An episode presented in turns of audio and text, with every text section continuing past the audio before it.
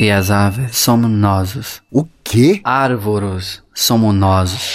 As árvores somos nós. As árvores somos nós. O podcast do Greenpeace Brasil.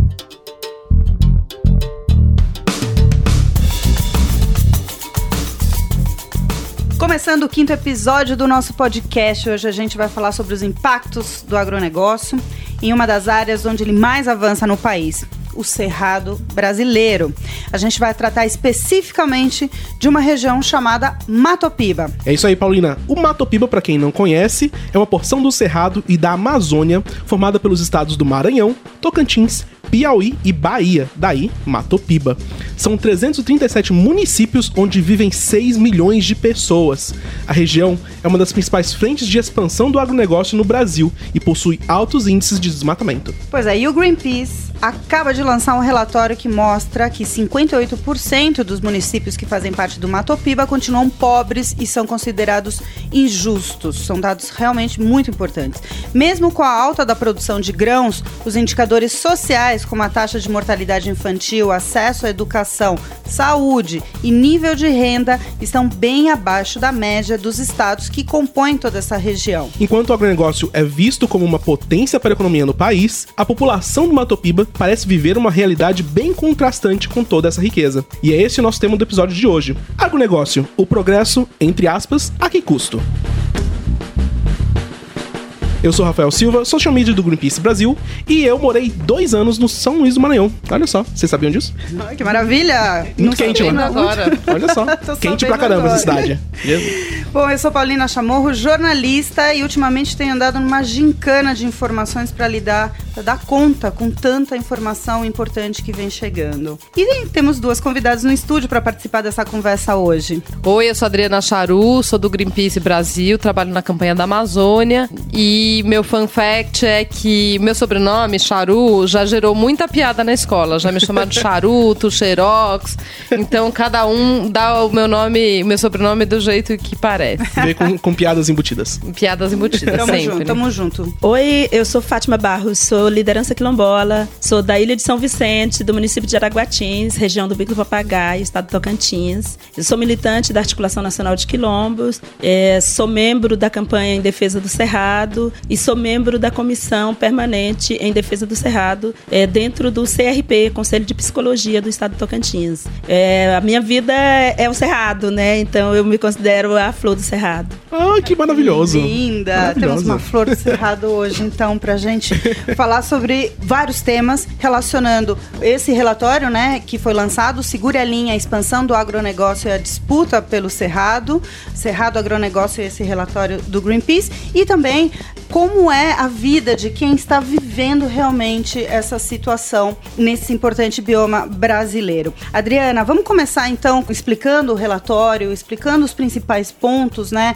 A gente já falou na abertura é, do podcast que tem essa questão de um contraste social, de uma desigualdade que talvez seja a primeira vez que aparece claramente, né, sobre o Cerrado e principalmente falando dessa região especificamente do Matopiba, que é, por muito tempo foi levado pelo menos para fora falando que ó oh, nossa é o desenvolvimento é a tecnologia é o agro sendo legal. Fala um pouco então do, dos principais pontos desse relatório? É, bom, o primeiro ponto que nos chamou bastante atenção é que o Matopiba, ele concentra uma série de municípios que são os líderes da produção de grãos, especialmente de soja, é, no Brasil hoje, né, e na região do Cerrado. Diferentemente daquilo que a gente vem escutando e lendo há muito tempo de que é uma região vitrine e que gera tantos indicadores tão positivos para a sociedade, o estudo mostrou que, na verdade, onde mais está se gerando riqueza voltada para exportação, é, o que acaba ficando no Brasil é mais desigualdade, é mais pobreza, é mais concentração de renda, são menos pessoas é, jovens sendo matriculados no estudo e menos expectativa de vida. Portanto, essa é a contradição que a gente está vendo agora em números, que é aquilo que as organizações ambientalistas já têm mostrado há algum tempo, né? De que tem uma, uma faceta perversa do agro que não se diz muito em nome da tal da economia, da balança comercial. E esse estudo mostra, assim, indica mesmo dos municípios que integram Matopiba que a maior maioria absoluta é considerada pelo pesquisador Arilson Favareto, que coordenou o estudo, como municípios injustos. Então, mesmo nos lugares onde o agro é tão rico, que é uma região tida como modelo, o que prevalece é mais desigualdade, mais concentração de riqueza. Quem, como, como é que foi construído esse, esse estudo? Né? Quem participa? Bom, o, o Greenpeace é, quis, é, convidou o professor Arilson para coordenar esse estudo. O professor Arilson é um professor, é, um sociólogo e com bastante experiência em dinâmicas territoriais. Ele é pesquisador da Universidade Federal do ABC. E aí a gente começou a conversar um pouco para desenvolver mesmo esse estudo, para que a academia desenvolvesse esse estudo e o Greenpeace deu um apoio no campo. Porque teve uma parte mesmo de levantamento desses indicadores sociais, indicadores de taxas de desmatamento enfim, todo o arcabouço da preparação de uma pesquisa antes dela ir para campo de fato. E aí teve a parte de campo, que foram mais de 7 mil quilômetros percorridos no Matopiba, 150 pessoas entrevistadas, dos mais diversos setores, de sindicatos patronais, representantes de empresas, movimentos sociais, atores governamentais de prefeituras e de estado, procuradorias também. E aí é, foi isso, assim, foi mais de um ano mesmo de estrada, é, não só do professor Arilson que coordena coordena o estudo, mas uma série de outros pesquisadores que integram a Universidade Federal. E o Greenpeace deu bastante apoio nesse processo do campo. Mas o Greenpeace é, demandou, porque o que a gente queria nesse momento é de ter um, um estudo muito qualificado, acadêmico, enfim, que desse o lastro e mostrasse os números oficialmente, né? E não como às vezes as organizações, as outras pessoas acham que os ambientalistas estão lidando com informação do pé do ouvido, que você pega aí no miúdo ou na rua, mas não não, é um estudo muito qualificado que dá a base para o trabalho de campanha que a gente está começando a fazer agora e vai continuar. Por isso que a participação hoje da Fátima é super importante para a gente trazer, aterrizar mesmo na realidade de quem está vivendo na região, no Cerrado brasileiro e vendo e sentindo de perto essas ameaças, né? E essa realidade, né? Vamos já colocar dessa forma. Fátima, você já teve acesso, né, aos principais dados e, como eu falei, chamou a atenção essa história da desigualdade, né, colocada dessa forma como foi colocada. Como é que é essa vida desigual nessa área que vocês estão vivendo e, e em cima de todos os movimentos que você atua? Para a gente ter compreensão dessa dinâmica, dessa realidade dos territórios, é, em contraponto com essa expansão do agronegócio, a gente precisa necessariamente pensar também quem são esses autores que estão no Cerrado, quem são esses povos, quem são essas comunidades tradicionais.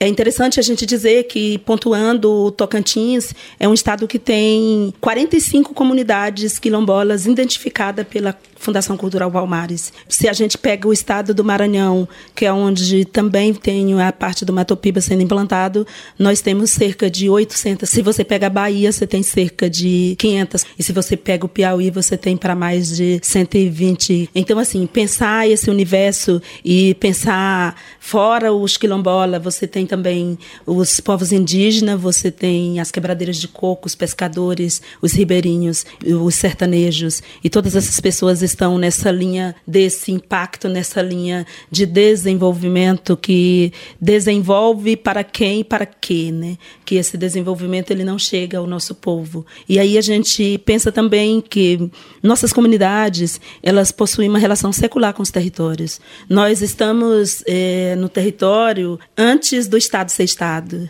Depois que esse Estado foi Estado, esse Estado nega nossa existência. Né? É como se concretiza uma pesquisa e não consegue se é, dar voz e dar vida a esses autores que estão nesses territórios e que possuem uma relação secular com essas terras, com a água, é, com com as plantas, com os animais.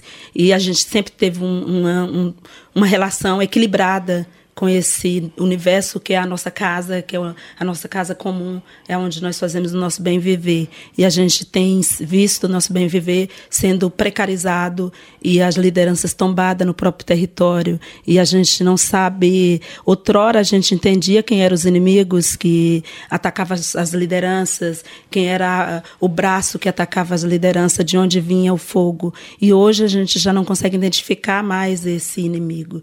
Então, assim, para que a gente possa ter uma compreensão desse processo todo, eu falo especificamente da realidade é, da minha família. E eu sou Fátima Barros, eu sou uma mulher negra, sou uma mulher quilombola, sou uma liderança quilombola, sou uma guerreira do meu povo e disponho toda a minha vida, toda a minha energia, toda a minha força para fazer a luta para as comunidades tradicionais quilombola e para os povos do Cerrado. Então, assim, essa disposição da minha vida é desvelar sobre a minha vida para vocês aqui, abrir a minha vida, e isso é muito sério, isso é muito caro, porque eu estou falando de sentimentos e eu estou falando de outras pessoas que me antecederam. Eu falo dos meus avós, dos meus tataravós, daqueles que vieram antes de mim, mas eu falo também daqueles que virão depois de mim. E para que os outros que virão depois de mim possam existir, eu preciso continuar fazendo luta e me perpetuar nessa luta, porque do contrário, a gente não terá quem faça as nossas memórias. E aí eu penso, São Vicente, o Estado de Tocantins, um estado que tem 30 anos de existência, criado na Constituição de 88. Quando as pessoas falam do Tocantins, elas pensam que estão falando de apenas 30 anos de história. E eu falo a vocês que não.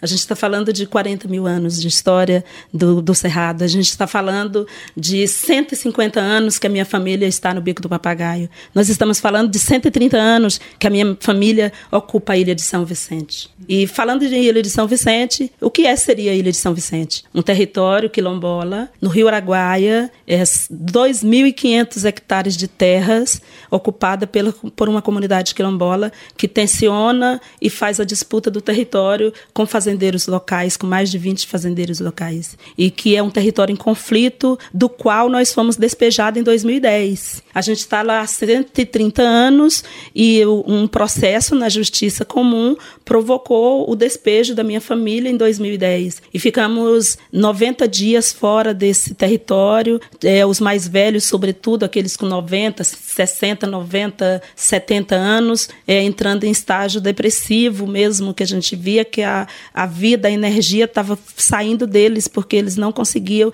pensar a vida fora do território. E o despejo ele foi uma coisa cruel para a gente. Por que, que isso tudo ocorreu? É, a nossa família, nós somos 49 famílias no território. O meu tio Salvador, falo em memória, porque ele faleceu é, em 2017, outubro de 2017, meu tio faleceu, mas em 2010 ele estava vivo e era uma das pessoas que nunca viveu fora da ilha de São Vicente. Ele nasceu, criou-se, casou-se, teve seus filhos e seus netos e sempre dentro da ilha de São Vicente. E um fazendeiro abriu um processo alegando uma invasão de terra e pedindo a retirada do meu tio. E esse processo foi aberto no ano 2000, quando foi em 2010, a Justiça Comum entendeu, a partir da, do, do direito da propriedade privada, porque a pessoa apresentou um título dessa terra, a Justiça entendeu que a gente não tinha direito sobre o território. E aí culminou com o despejo. 2010, meu tio, uma pessoa idosa, com mais de 70 anos na época, ele não sabia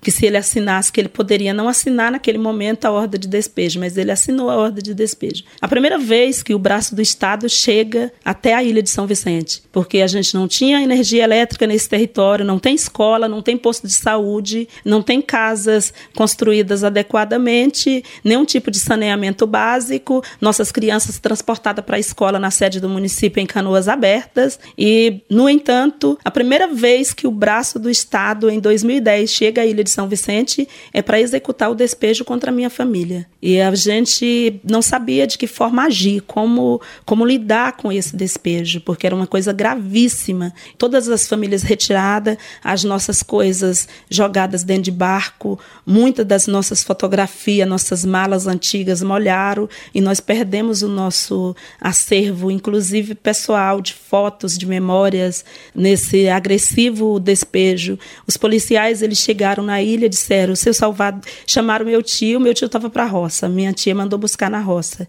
Ele veio, quando ele chegou, pediu para as meninas fazer café, fazer cuscuz, fazer um beiju e serviu para esses dez policiais que estavam ali. E depois que eles tomaram café, eles ficaram um pouco constrangidos, porque viram a humildade do meu tio. Aí falaram: seu Salvador, vocês têm que arrumar as coisas. Deram o documento, ele assinou e ele falou: vocês têm que arrumar as coisas. Meu tio falou: arrumar o quê?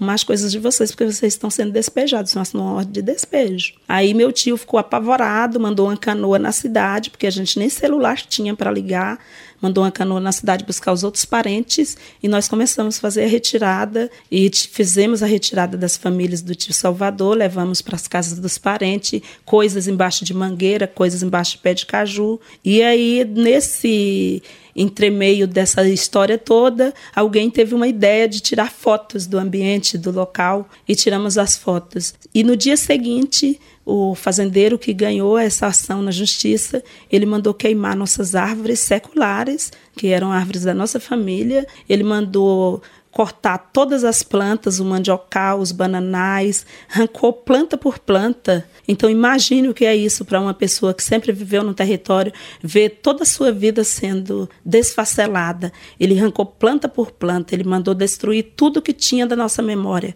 Ele queimou nossas casas. E aí, após isso, a gente ficou num estado lastimável de psicologicamente falando, porque isso é uma guerra psicológica. Isso é pisar na alma do outro, é dizer que o outro não tem direito de existir. E isso, isso é uma guerra psicológica. Isso é destruição do outro. E isso eles fizeram com a gente. E eu escutei as pessoas na cidade, quando eu ia buscar ajuda, dizer para mim, Fátima, é melhor vocês aceitarem, porque vocês são pobres, vocês são pretos, vocês não têm dinheiro para bancar uma luta dessa. E eu falei, eu não tenho dinheiro para bancar uma luta dessa, mas eu tenho minha ancestralidade, eu tenho a história de resistência da minha família, que chegou nesse território escravizada e que foi escravizada por mais de 20 anos. E a gente não abre mão de uma coisa que é direito. E nesse momento nós tomamos a decisão de que nunca mais ninguém brigaria com Barros sem que não brigasse com todos nós. E eu tomei a decisão de ir para Brasília sozinha, porque eu não sabia nada sobre esse processo. E nisso a doutora Leonilde, uma pesquisadora de São Paulo, do Rio de Janeiro, ela descobriu a nossa história. Ela viu numa televisão, porque a TV Mirante do Estado do Maranhão viu a nossa a notícia e decidiu fazer uma reportagem. E a TV do Estado de Tocantins, quando viu vinculada na Mirante um despejo sobre uma família negra no Estado de Tocantins, a TV do Tocantins decidiu é, é, também vincular a notícia. E a doutora Leonildes tinha sido contratada para fazer uma pesquisa para a Fundação Cultural Palmares sobre as comunidades tradicionais do estado de Tocantins. E quando ela viu, ela achou que a gente tinha semelhança de ser quilombola. E ela foi até Araguatins, de Palmas para Araguatins são 600 quilômetros. Ela foi até nossa cidade, conversou com os mais velhos e os mais velhos contaram que nós chegamos lá, como que nós chegamos, que nós fomos levados para Araguatins em 1865 e que a gente tinha sido pagamento de uma dívida quatro os quatro antepassados meu tataravô o Julião Henrique Barros a minha tataravó Sarafina Barros o meu bisavô Henrique Julião Barros e o meu tio bisavô Pedro Henrique Barros, eles tinham sido pagamento de uma dívida de 50 mil réis ao Vicente Bernardino, fundador do município de Araguatins. Só que nós conhecíamos a história, mas nós não sabíamos que essa história nos tornava sujeitos de direito, porque até então nós não sabíamos que nós éramos sujeitos de direito. E é muito triste pensar quantas famílias no Brasil não sabem que são sujeitos de direito. E por isso veio todos os seus direitos sendo é, esfacelados e seus territórios sendo esbulhados né, por aqueles que acumulam capital. E naquele momento a gente vendo aquela situação toda, é, tivemos também a grata satisfação de receber pessoas da comunidade, da, da sociedade de Araguatins, que reconheciam a nossa história. E nós fomos procurados por um senhor chamado Pedro Duartes, que era bisneto do Vicente Bernardino, que foi o dono dos meus antepassados. E o seu Pedro Duarte falou que conhecia a nossa história e que uma vez que ele sempre se culpava muito porque tinha existido a escravidão negra.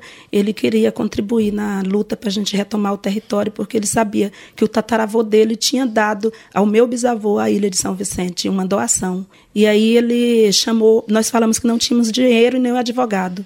Ele falou: não, meu filho é advogado, está atuando em Marabá né, como advogado e vou chamar o doutor Francisco para assumir o caso. E o filho do seu Pedro Duarte veio abriu uma peça para a gente. E uma senhora de 90 anos eh, fala em memória, porque tanto seu Pedro quanto Dona Bem-vinda já partiram. É, ele, a dona Bem-vinda falou que conhecia também a nossa história e que ela tinha sido comadre do meu avô.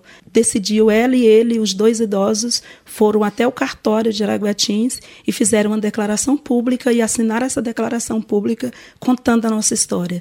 E dona Bem-vinda lembrou que existia um livro e a importância do relato para as coisas. Que existia um livro que foi escrito na década de 60 pelo um neto do Vicente Bernardino. Esse livro contava a saga do Vicente Bernardino para criar Araguatins e que se chamava de São Vicente, que é o primeiro nome de Araguatins, a Araguatins 100 anos de história. E tinha um capítulo que era chamado Uma dívida a ser resgatada com seres humanos. E esse capítulo contava a história da família Barros e contava a história do Henrique Julião Barros, que era o meu bisavô, e como ele tinha chegado escravizado e como ele tinha ganho a ilha de São Vicente numa doação. E nós fomos atrás desse livro e olhamos todos os baús da Dona Bem-vinda até encontrar esse livro. E quando nós encontramos esse livro, nós colocamos eles no alto do processo. E o juiz não teve como negar a nossa reintegração de posse e reconhecer que nós ocupávamos o território secularmente e antes de uma pessoa que chegou lá na década de 80 e que já se dizia dono do território, porque teve um pai que foi prefeito e fez um documento por uma prefeitura de um território que é terra da União. Então esses contrapontos jurídicos eles são bem complexos. Mas quando a Fundação Palmares reconheceu a Ilha de São Vicente em dezembro de 2010, nós fomos reconhecidos como território territórios quilombola, nós não sabíamos também que ter uma identidade tradicional quilombola, o que que isso significava, porque a gente não conhecia a legislação quilombola. E aí eu fui para Brasília, peguei somente meu filho, minhas mochilas e fomos para Brasília, eu e o Carlos Alberto, que é meu filho, e fomos entender isso. E aí nós fomos ler Constituição Federal, fomos ler artigo 68 das disposições transitórias, fomos ler o decreto quilombola 4887, fomos ler a OIT 169, fomos conversar com as pessoas, fomos conhecendo outras lideranças. E assim eu fui me constituindo enquanto uma liderança quilombola. E assim a, uma disposição de lutar para que a gente pudesse ter o título definitivo da terra. Só que ter o título definitivo da terra perpassa por um processo que é um processo jurídico. E conhecer a saga da minha família, conhecer a minha ancestralidade e a minha identidade, não me garantiria, em tese inicial, o direito ao território, porque eu teria que abrir um processo no INCRA, teríamos que passar todo esse. E aí, de 2010 até os dias atuais, a nossa família, nós conseguimos retornar para o território. Na época, nós éramos 14 famílias, hoje nós somos 20, 49 famílias ocupando o território.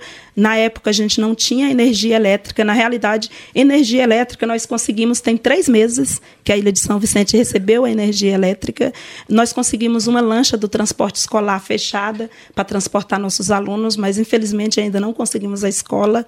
Mas nós conseguimos também, até o ano de 2002, eu era a primeira pessoa formada. Eu sou formada em pedagogia pela Universidade Federal de Goiás e eu formei num processo anterior, processo de políticas públicas afirmativa. Então, até o ano de 2000, a minha família, que são cerca de 500 pessoas, eu era a única pessoa que tinha acessado uma universidade pública. E isso me inquietava muito. E fizemos um trabalho com os nossos jovens, e desse trabalho com os nossos jovens, hoje nós temos cinco pessoas formadas já com curso por universidades federais, e temos mais 20 alunos atualmente acadêmicos em universidades federais, dentre eles o meu filho, que faz o curso de Direito, e Letícia Queiroz, que faz o curso de Jornalismo, que são duas formações muito importantes para que a gente tenha voz, para que a gente seja ouvido, porque nós não temos voz, nós não somos ouvidos. A grande mídia ela não abre espaço para o nosso povo e que, portanto, esse, silenciar e esse não existir é uma forma de dizer que o outro também não tem direito. E eu sempre vi a minha família tendo seus direitos negados. Então, assim, ser esse elemento, ao mesmo tempo que a gente é uma flor frágil do, do cerrado, desses é, meio ambiente que envolve tantas vidas é, e, e, tem essa fragilidade, mas ao mesmo tempo a gente tem a força do enraizamento, a força da ancestralidade, a força de saber que sem a gente, sem esse equilíbrio, nós somos o equilíbrio do cerrado. Enquanto nós estivermos de pé, os coletivos urbanos estarão de pé, as pessoas estarão de pé, existirá água no planeta, existirá animais, existirá abelhas para produzir comida. E quando nós tombarmos, isso também tombará tudo não terá nada. Então, assim, a gente precisa continuar insistindo em construir resistência, né? mesmo quando o momento é de muitos retrocessos. A gente está vivendo momentos de ameaças, momentos de retrocesso.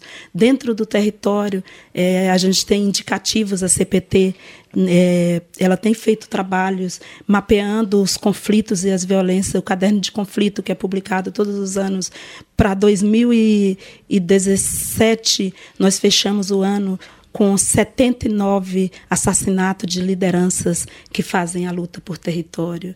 Da onde eu venho, as pessoas resolvem mesmo é contratando um matador de aluguel e tem escala e tem tabela de morte para cada tipo de pessoa. Cada tipo de pessoa tem um preço à vida. E isso é muito cruel. Né? Mas isso não pode nos desmotivar de fazer a resistência. Outras pessoas fizeram resistência antes da gente. E eu falo em memória de Dona Raimunda Quebradeira de Coco, uma liderança que é, dá fundamento para as novas lideranças que acabou de partir. Mas Dona Raimunda foi uma pessoa que se fez ouvir, que no momento também de muita agressão da década de 80, a dona Raimunda sobreviveu aos assassinatos que aconteceram naquela época. Padre Josinho foi tombado na luta, né? E deu sua vida pela luta daqueles camponeses do Bico do Papagaio, mas formou pessoas como dona Raimunda que resistiu, que fez o mundo escutar a voz dos excluídos e que manteve os babaçoais de pé e conseguiu titular o território dela e formar mulheres guerreiras e a gente se inspira também Dona Raimunda. Dona de Gé, do estado do Maranhão, também liderança do, do movimento de quebradeiras de coco, que também encampa essas mulheres eh, da atualidade, como eu e como outras companheiras que estão fazendo a resistência quilombola. E as pessoas perguntam para mim, Fátima, por que esse fenômeno de liderança feminina? Eu digo, não é um fenômeno de liderança feminina. Nós sempre fizemos luta e resistência. Nós, mulheres negras, sempre estivemos à frente da luta. Nós fomos invisibilizadas por uma sociedade é, patriarcal mesmo, por uma sociedade que não aceitava o papel da mulher, mas nós sempre fizemos a resistência. E a gente está aqui, dando nossas vidas, dando nossa energia, dando toda, tudo que nós temos para que o nosso povo continue existindo. Isso não é uma luta para acumular capital. Essa luta é para que a gente tenha bem viver, é para que nossos filhos possam fazer nossas memórias, para que os filhos dos meus filhos, os netos dos meus netos, possam fazer minha memória. E a, a resposta disso tudo é que a gente precisa decolonizar.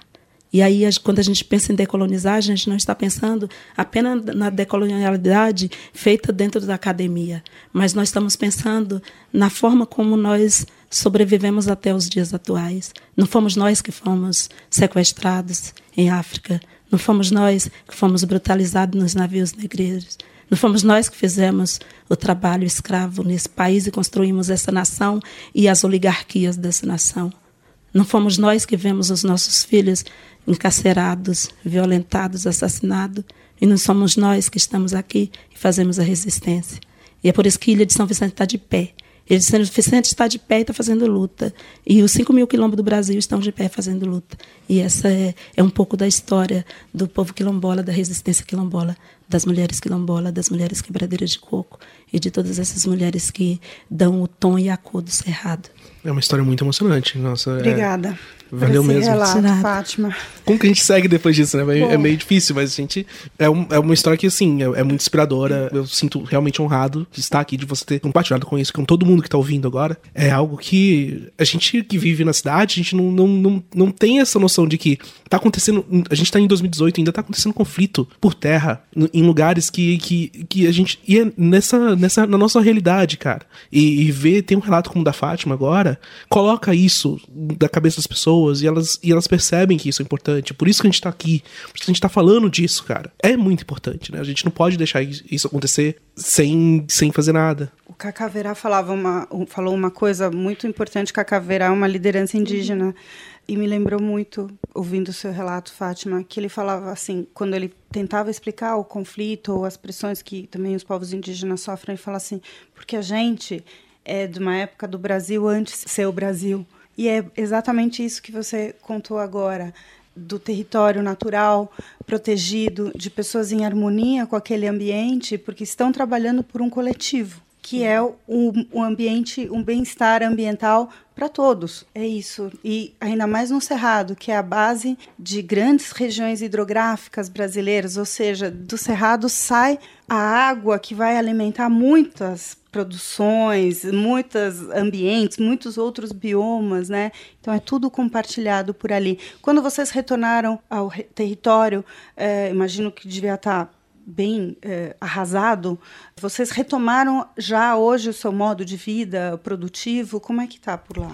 Nós retornamos e aí, Paulina, foi um um momento feliz assim de vitória para a família, né, que a gente conseguia fazer um desdobramento que é, a sociedade araguatinense não acreditava que isso fosse ocorrer. E como nós conseguimos a reintegração de posse, nós criamos uma associação é, nós temos uma pessoa jurídica, que é uma associação criada para a Ilha de São Vicente, de remanescentes quilombola. Nós criamos um conselho com 12 pessoas e essas 12 pessoas elas ficam de dois em dois anos, a gente faz as eleições e troca essas lideranças e a gente passou a retomar o território.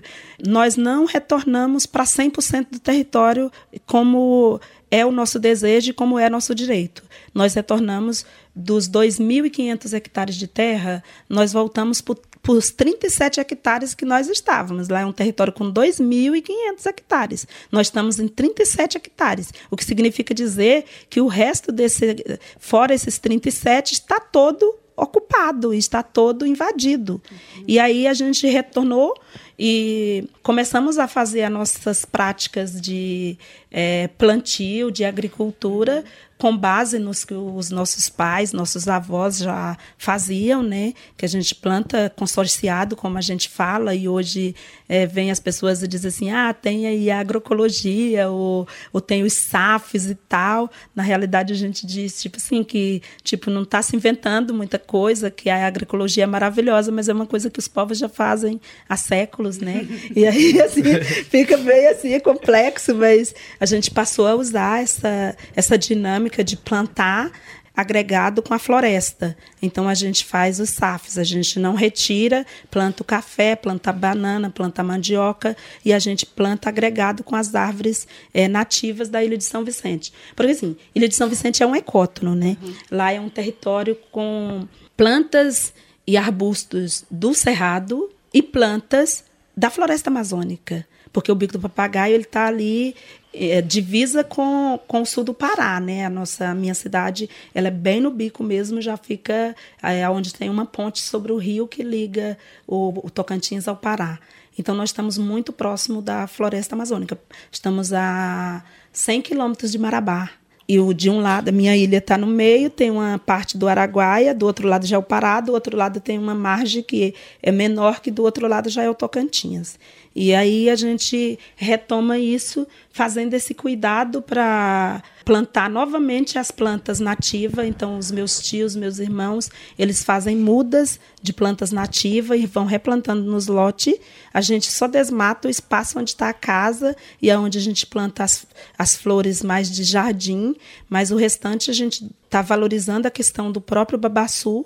A Ilha de São Vicente ela tem uma riqueza em babaçu, só, somente que o lado onde criam gado uma parte, a ilha de São Vicente, ela tem uma, uma lagoa que nós chamamos Lagoa Grande, que corta o território de fora a fora. Essa Lagoa Grande, ela sangra no Rio Araguaia. E a Lagoa Grande, ela é um berçário para o Rio Araguaia. Então, os peixes entram para lá, e lá eles, eles, se reproduzem e depois os filhotes vêm para o Rio Araguaia. E, e aí a gente, preocupado com o assoreamento, com a retirada da vegetação, porque do lado que eles criam gado, do lado da lagoa, do lado de lá, você tem toda plantação de capim, você tem muito gado, e daí você tem toda uma, uma situação de desequilíbrio.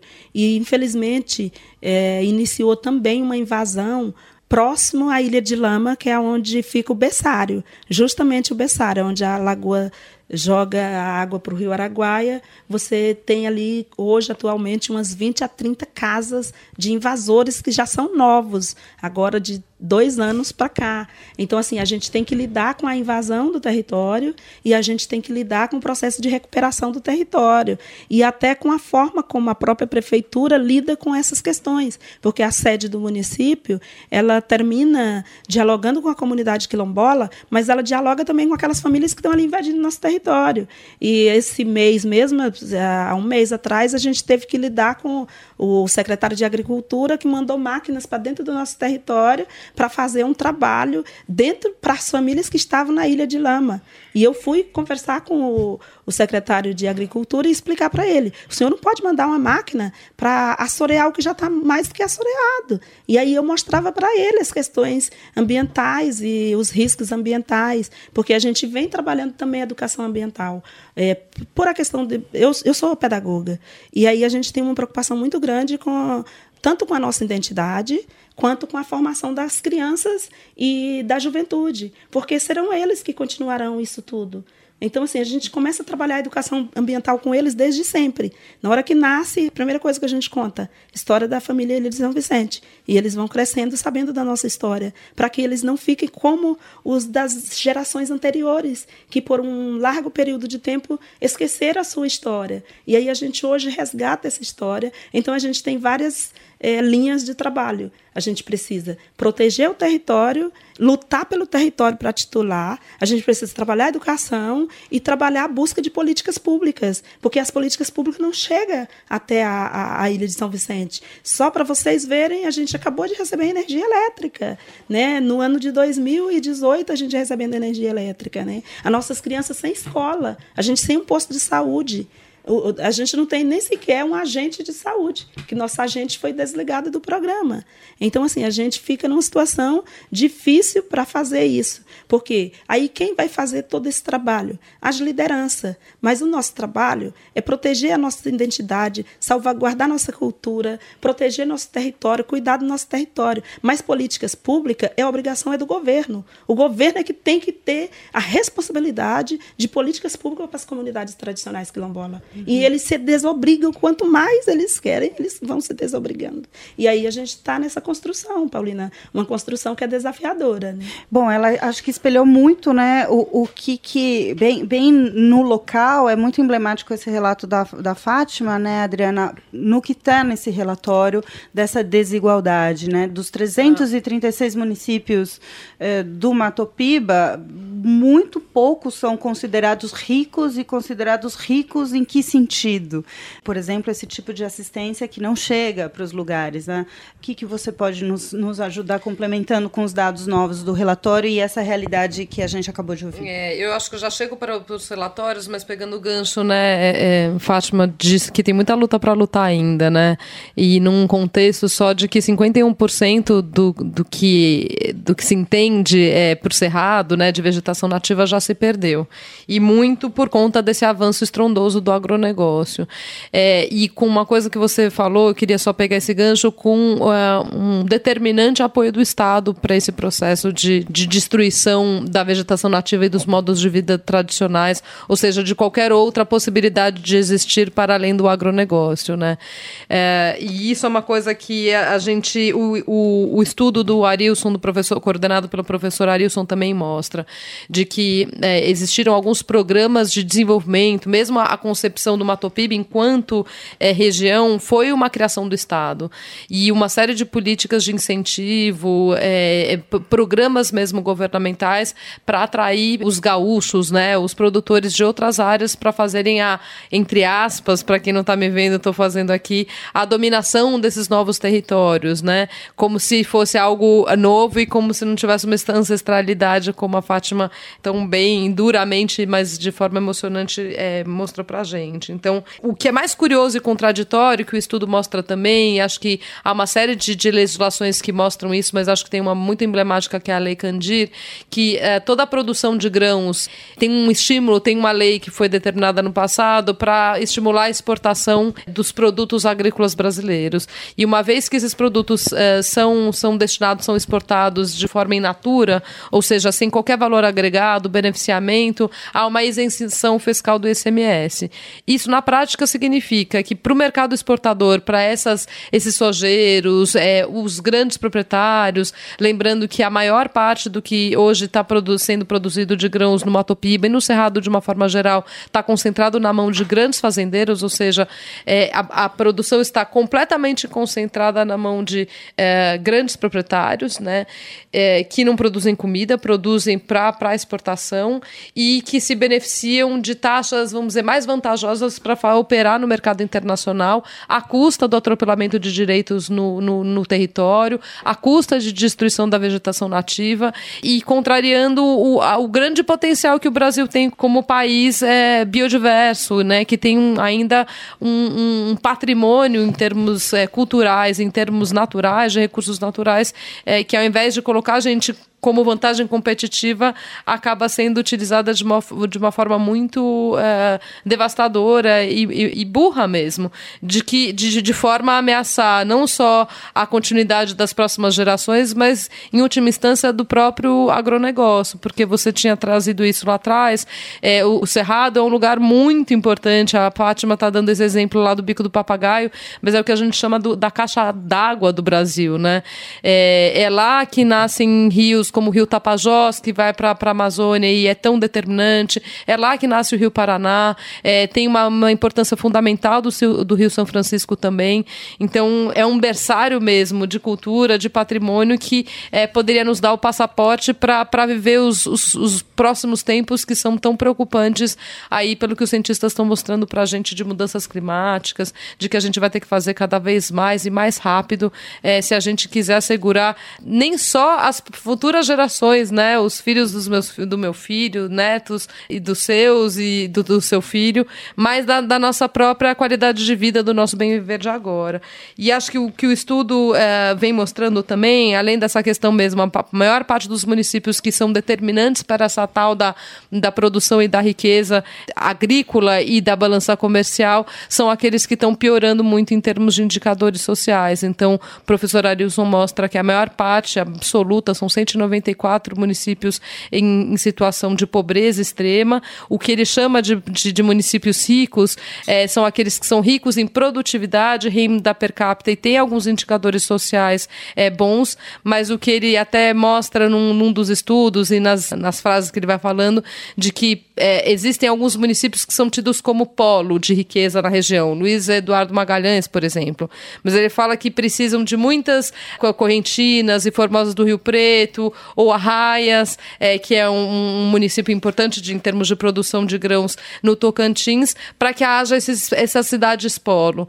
E que também tem uma concepção de riqueza e daquilo que é qualidade de vida que também é bastante questionável, porque é, não dá muito espaço para qualquer outra possibilidade de existência para além da, do que o agronegócio entende como positivo, que é a acumulação de, de riqueza e de esse usufruto de uh, material mais muitas vezes desconectado com a, com a própria terra e com a possibilidade de aquele território continuar semeando água, semeando vida para além de grãos que acabam abastecendo um, um, padrão sustentável de consumo de proteína animal é, em outros lugares do, do, mundo. E que vão deixando as sociedades é, mais vulneráveis, né? No caso, é, pelo relato da Fátima, a gente tem a questão social, mas é, tem uma sobreluta, né? Se isso fosse possível, né? Porque você tem não só a questão do território, de defesa do seu território, mas uma defesa de uma manutenção de vida, né, de acesso aos princípios básicos que estão previstos na Constituição, no caso, né, que, de, que deveria ser colocado dessa maneira. É, na rede, você é uma liderança, mas imagino que devam ter em cada uma das comunidades também essa articulação né, de, de lideranças por, por, esses, por essas questões, né, Fátima? Sim, é, dada essa realidade que nós vivemos no Cerrado e que as comunidades tradicionais e os povos originários lidam diariamente né, e secularmente, os povos eles já estabelecem esse diálogo entre si. Né? Então, hoje a gente tem uma, o que nós chamamos de uma luta unificada, né? sobretudo de povos indígenas e comunidades quilombola, que é, no passado, os vencedores eles sempre incentivaram os povos a se dividir, né? dividir para dominar.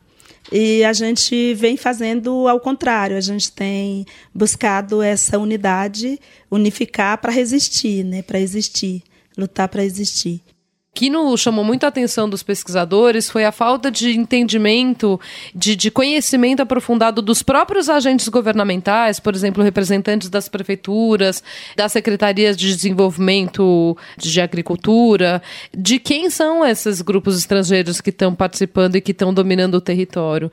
Isso é muito é, assustador, porque é, é exatamente de tratar as comunidades tradicionais como os estrangeiros e os brasileiros não sabendo quem é que está de verdade operando e fazendo o negócio do agro é, e fazendo com que o negócio do agro domine todos os espaços e não dando oportunidade de outras formas de produzir e de cuidar desse território, né? Então não se trata exatamente de demonizar o agro, mas de mostrar que é, é há outras formas de combinar esse processo, usando a agroecologia, é, é, respeitando os nossos ativos naturais, as frutas que tem no cerrado não tem mais lugar nenhum, a quantidade de peixes, de aves e de espécies. E acho que tem um outro ponto importante, ainda pegando esse gancho da, da falta de noção que os, que os poderes locais têm em relação a quem está operando, mas o que a gente sabe é que é, mais de 70% hoje do que é exportado de grão do Brasil vai para a China, mas vai também para mercados consumidores na Europa, nos Estados Unidos. A maior parte dessa soja, no caso da soja, mas de outros grãos, transicionada, é comercializada por empresas globais, que são são as comercializadoras da soja, que transformam a nossa comida também em mercadoria futura. É tão maluco isso de que a nossa comida, de repente, fica com valor de bolsa no mercado, né? Então, esse valor imaginário de algo tão concreto e tão fundamental para a reprodução da vida de qualquer pessoa, de qualquer cidadão e consumidor. É, e muitas dessas empresas são empresas que, de alguma forma, o consumidor urbano está acostumado, porque são as, às vezes a gente não está acostumado com os nomes da Cargill, da Bung, da DM, dessas empresas comercializadoras, mas todo mundo aqui conhece Nestlé, Unilever, Procter Gamble, Johnson's, tantas outras que fazem parte de grupos como um grupo de Consumers Good Forum, que é o nome em inglês, de um fórum de empresas é, que representa uma série de supermercados, Carrefour, Walmart, Pão de Açúcar, além dessas empresas que eu falei, que são grandes compradoras desses grãos que são produzidos nos territórios. Então, não deixa de ser também uma oportunidade para a gente chamar a atenção de quem já assumiu compromissos de não comprar comprar produtos envolvidos, de alguma forma conectados com desmatamento, e trazer mais um outro elemento de não comprar em áreas que estão em conflitos é, sociais. Se essas empresas de fato são tão responsáveis quanto elas dizem nos seus websites bonitos, nas suas propagandas institucionais, essa é a hora da verdade, é a hora delas de fato mostrarem a que elas vieram, se elas vão de fato entregar o compromisso de desmatamento zero até 2020 e se vão inclusive incorporar outros elementos que são aqueles que a Fátima está trazendo aqui, que infelizmente não são novos, mas é, diante da realidade que a gente está vivendo, é, devem continuar e se aprofundar, né? Ontem a gente estava conversando na, na hora do almoço, se conhecendo mais profundamente, e a Fátima disse: olha, o que vem adiante não é novo, né? A gente não vai, não vai ser um ano, o próximo ano não vai ser difícil mais do que já foi no passado. A gente já está lutando há 500 anos, pelo menos, né? há muitas e muitas gerações. A luta tem que continuar, mas a gente tem que encontrar um jeito de dar nome a esses bois, de dar responsabilidade a quem de fato pode fazer a mudança acontecer na velocidade que o mundo precisa para a gente continuar por aqui. E o consumidor, né, nesse caso, né, não necessariamente que não mora nessas regiões, né, não está desse lado da luta em campo mesmo, pode contribuir fazendo uma luta. Você colocou muito bem o ponto das empresas, né? Um consumidor aqui pode se conectar através de exigir que empresas tenham esse compromisso, né? Que não contribuam com esse tipo de ou desmatamento, ou esse tipo de expansão, esse tipo de desigualdade social tão grande que a gente está vendo e de violência que a gente está vendo é, no país. Adri, com relação a desmatamento e expansão, quais são as perspectivas que vocês levantaram nesse estudo, nesse relatório, nessa região? Porque a gente está falando de Cerrado e também uma parte né, da Amazônia. É, vai seguir essa expansão? Qual que é a tendência aí no, no Mato Piba? Olha, tem um desafio grande. É, em termos de Amazônia, a gente já perdeu 19%. É, tem gente que acha que ah, 19% significa que tem ainda 80% para detonar, né? Não é bem assim, porque, de novo, sempre evocando os cientistas aqui, tem o painel intergovernamental tal do IPCC, de mudanças climáticas, que fala que a gente está muito próximo e não, é só, não são só essas juntas de cientistas, mas o próprio Nobre, que é um cientista tão respeitado para além da academia, mostra que a gente está muito perto do tal do ponto do não retorno. Da Amazônia virar é, é, uma grande savana, uma, um grande deserto, que altera completamente o regime de chuvas e de, e de estabilidade climática para muito além das fronteiras da floresta amazônica. O Cerrado já perdeu 51%, se a gente olhar só para esse lugar do Matopiba, que é esse pote de ouro do agronegócio, como a gente está chamando, houve uma expansão de 62% do desmatamento nessa região. O que a gente diz é que, para começar assim, a relação íntima e tão conectada entre os biomas, né? Ecossistema, natureza não tem fronteira. Não, aqui não importa, o Greenpeace fala tradicionalmente de, de Amazônia, mas a gente está trazendo esse estudo, assim, apoiamos essa, esse processo aí de dar mais visibilidade para o Cerrado, que tem tido índices de desmatamento mais pesados, mais agravados do que a Amazônia, mas é que se vai para o saco, vai o outro para o saco, é, é, tá, tudo, tá tudo ligado, né? Então, é, a questão dos direitos também, se a gente de fato não encontrar um jeito de dar mais visibilidade, como a Fátima encontrou, é, é, falou, e de dar mais responsabilidade mesmo, e de chamar mais atenção, se a gente não encher muito o saque dessas empresas, a vida é, aqui dentro saque, e lá fora vai ser muito mais complexo, né? Então, acho que o Greenpeace já provou no passado que é possível encher o saque dos é, e, e, fe, e, fazer eles é, se moverem,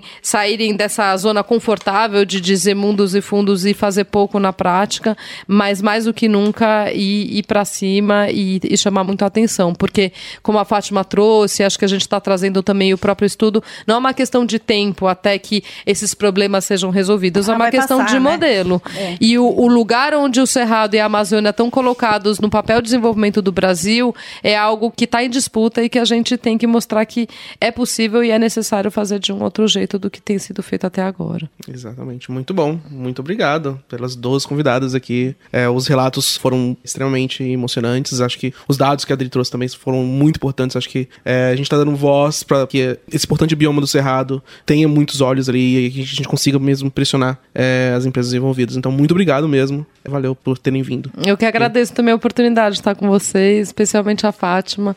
Vamos participar de um debate hoje à tarde, né, com outros, com o próprio autor do estudo, o coordenador do estudo e também o, o Eduardo Assad da Embrapa. Vai ser um debate bem animado e confiram em breve aí nas redes sociais os, o relatório. Provavelmente vai, já vai estar no ar no momento que esse, esse podcast for ah, publicado. Okay. Então já está lá no greenpeace.org.br todos os dados que vocês precisam para ver este relatório maravilhoso. Obrigada, então, Rafael, é, Paulina, Adriana, eu só posso assim super agradecer a oportunidade. Poderia estar aqui qualquer liderança do movimento quilombola, dos povos indígenas, de quebradeiras de coco, ribeirinho, pescador, né? E, e ser eu a estar aqui é muito importante, é muito significativo para o meu povo, porque o Bico do Papagaio é uma região muito distante, né?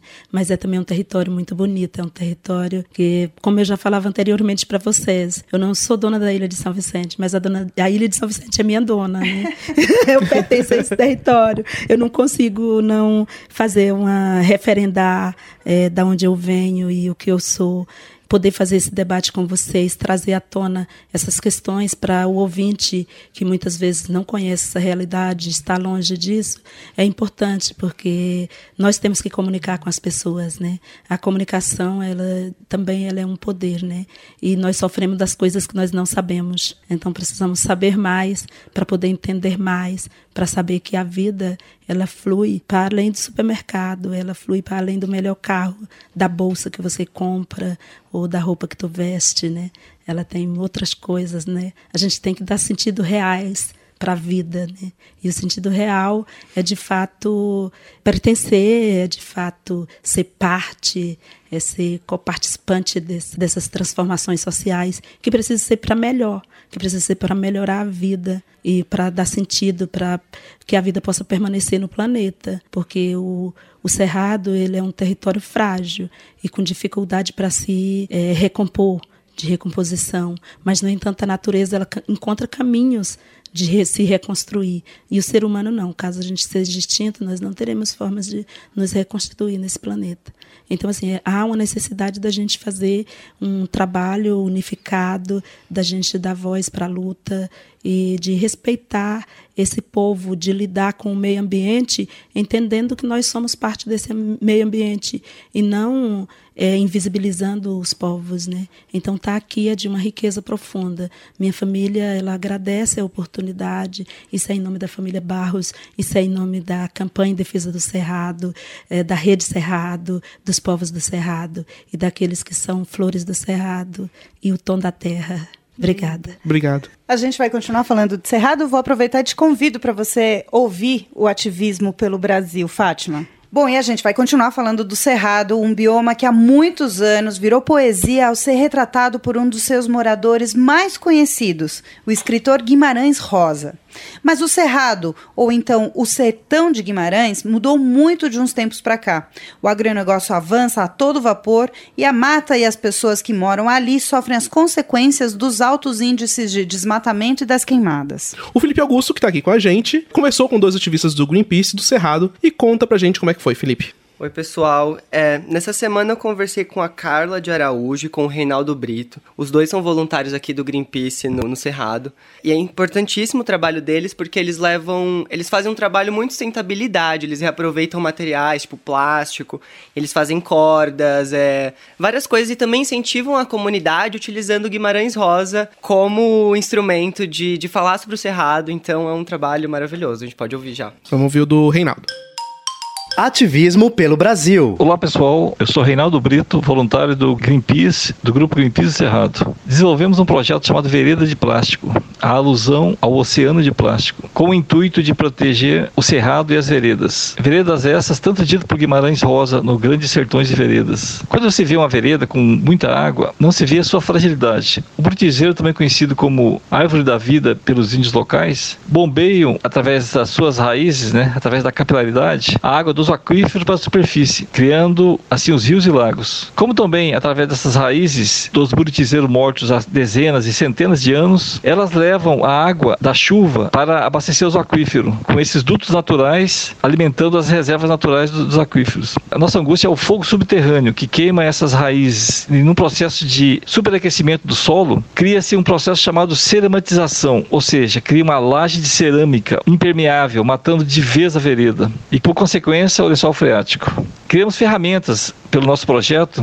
para localizar esse foco de incêndio subterrâneo e extingui-lo de maneira mais eficaz. E também criamos o nosso grupo de voluntários de brigadistas de incêndio florestal. Estamos também mobilizando a sociedade através do projeto, mobilizando para a conservação das veredas, conservação do cerrado principalmente. Estamos na maior batalha, não vamos parar nunca, nós não vamos desistir nunca, criando novas opções, novas oportunidades, novas situações para proteger e manter o cerrado. Muito obrigado a todos. Nossa, muito bom, hein? Eu não fazia a menor ideia que, que existia, tipo, fogo subterrâneo, É, que é uma legal, coisa que né? esquenta as raízes. Caramba! E é um trabalho Incrível. diferente também, né? Eu acho que vale a gente ressaltar que acho que pra quem tem curiosidade também dá uma pesquisada porque é mais é um trabalho um pouco mais cabeçudo, né? Esse Sim. trabalho que as pessoas fazem lá no Cerrado, mas é super importante porque, enfim, é eles que conseguem ali garantir todo o funcionamento da região. Curtiu? Você conhecia esse Nossa, trabalho? eu não conhecia Fátima? o trabalho, mas é bem interessante, né? E, e tem, assim, uma conexão bacana pensar que porque assim o cerrado ele queima com muita facilidade né a gente vê assim muitos focos de incêndio e também uma falta de quem faça um trabalho para combater isso né porque somente o corpo de bombeiro às vezes é pouco para atender e regiões também longínquas né que às vezes aqui a gente fala assim tipo 40 quilômetros é longe para nós 300 400 quilômetros é perto então Nossa, é do ladinho. do ladinho. Caramba. E daí, por ter essas distâncias muito grandes, se a gente não tiver na região quem possa fazer esse trabalho, né? E compreender também essa questão do solo, né? Porque esse, essa questão do fogo subterrâneo, né? É uma, é uma coisa nova, né? Assim, tô aprendendo hoje. Mas, assim, eu conheço um pesquisador que trabalha com fogo fato, que eu acho que é um pouco parecido, né? Que o fogo fato é um fogo que também são tipo gases que queimam no subsolo e aí o, ele desloca o fogo fogo de um local para outro. Então a gente, na minha região, tem muito esse fenômeno, só que a gente falava que era tipo assombração, né? Assombração queimando o cerrado. Tipo, na época a gente via Porque as aparecia luzes, do porque nada. aparecia do nada uma luz bem forte Uhum. assim no cerrado. Aí a gente não sabia o que que era, daí a gente falava assim que tava tendo assombração na região e tal. Aí depois um, um geógrafo que estudava esse fenômeno con- conversou com a gente, visitou nossa região e falou que é porque tinha gases no, no Subterrâneo. no subterrâneo Caramba. e que esses gases fazem esse fenômeno chamado fogo-fato, que leva o fogo de um lado para outro e as luzes até pode causar um incêndio, né? Então, assim, fora os outros, os incêndios criminosos e os outros que a gente já sofre, né? Então, é importantíssimo ter esse trabalho eh, de conscientização e, e educação mesmo, né? Formação, né? E tem Aprendi mais. duas né? coisas novas hoje. Tem mais. Que mais, Felipe? E tem a Carla Araújo, que também é do grupo de voluntários do Cerrado, e ela faz um trabalho lindo também junto com o Reinaldo. Eles são todos ali conectados no mesmo grupo e bora ouvir também. Ativismo pelo Brasil. Olá, eu me chamo Rose Carla de Araújo e sou coordenadora de projeto aqui do Grupo Greenpeace do Cerrado. Aqui nós sentimos a necessidade de modificar a forma de ativismo, que é normalmente feito em protesto, para um ativismo em rede de conscientização em toda a sociedade. Visto que o ecossistema a qual estamos propostos a preservar, que são as veredas, está concentrado em áreas de grandes interesses agrários e de vulnerabilidade social. Isso cria um empecilho à conscientização. Então resolvemos criar um projeto socioambiental chamado Veredas de Plástico, cujo objetivo é criar a partir de garrafas PET produtos manufaturados produzidos por famílias carentes da região. Para isso, estimulamos em toda a cidade descarte consciente, criando pontos de coletas na cidade. Criamos também canais de divulgação em jornais e em escolas, principalmente, a partir da produção de alguns alunos sobre o tema e de criação de influenciadores ambientais jovens junto às escolas para conscientizar não só na escola dele, mas na sociedade também. E as ONGs são responsáveis por computar essas famílias e nós damos a elas o curso de empreendedor ambiental, fazendo elas produzirem a partir das garrafas PET. Junto às empresas também criamos uma, uma linha de inovação de sustentabilidade, seja na- no melhoramento dos processos das empresas ou no consumo dos nossos produtos. E junto às, às universidades também criamos um canal de produção de pesquisa nessa linha de sustentabilidade. Muito bom. Trabalhando em grupo, né? Trabalhando em comunidade, como a Redes, Fátima já falou. Né? Isso é importantíssimo. E falou de plástico, falar do meu coração. Amei que eles estão trabalhando com isso também lá no É Cerrado. que a gente não pode mostrar foto, porque não dá pra galera ver, mas assim, os trabalhos que eles mandaram são as coisas mais lindas. É corda, é... Tem um bocado de coisa incrível que... Ai, gostaria que vocês pudessem ver. Vou, vou colocar algumas fotos no, no post do podcast Boa, lá no, a gente no pode nosso site. No site, fechou, Acho legal. Rafa, arrasou. Beleza, Felipe. Muito obrigada pela sua participação mais uma vez. Muito Eu bom esse mapeamento, né? De Uhum. da gente ouvir do Brasil todo voluntários trabalhando pelo ativismo, trabalhando pela natureza, pela biodiversidade. Valeu, Eu que Felipe. agradeço. Valeu, Valeu. Do Cerrado para o Mundo, a Marimota vai falar pra gente, a nossa menina do tempo, Fátima. Ela vai falar pra gente como é que tá o clima em Brasília. Previsão do tempo em Brasília com Mariana Mota. Olá pessoal, olha só, o clima aqui no Congresso segue quente, com pancadas de chuvas isoladas. São projetos de diferentes temas que podem ser votados a qualquer momento. É o caso do projeto 490 de 2007, que propõe a criação de uma lei que inviabiliza as demarcações de terras indígenas, institui o marco temporal e abre essas terras para exploração. Propostas graves para os direitos dos povos indígenas. Outra proposta que pode cair como um raio é a Lei de Saneamento. A medida provisória 844 de 2018 traz um artigo que quer dispensar de licenciamento ambiental as unidades de tratamento de esgoto sanitário. É mais um setor querendo avançar com a flexibilização do licenciamento ambiental no nosso país. Tantos temas positivos que poderiam ser discutidos e aprovados, mas parece que o tempo não abre para eles. Dois bons projetos, como os que criam a Lei do Pantanal e a Lei do Cerrado, estão lá, pautados, mas aguardando para serem votados. Bom, seguimos analisando esse clima do Congresso, já que até o final do ano ainda tem muita água para rolar. Eu fico por aqui até a próxima. Até lá! Bom, chegando ao fim, mais uma edição do As Árvores Somos Nós. E se você quiser saber mais sobre os temas que a gente discutiu aqui, acesse o site greenpeace.org.br e vai conferir os diversos canais de comunicação que são quais, Rafa? Nós temos o Twitter, Greenpeace BR, no Facebook nós somos Greenpeace Brasil e no Instagram também. E se você quiser mandar uma mensagem pra gente, um comentário sobre este episódio do podcast, mande no social.br, greenpeace.org ou nos comentários do post deste episódio. Valeu? Até a próxima, pessoal. Tchau! Termina aqui As Árvores Somos Nós. o podcast do Greenpeace Brasil.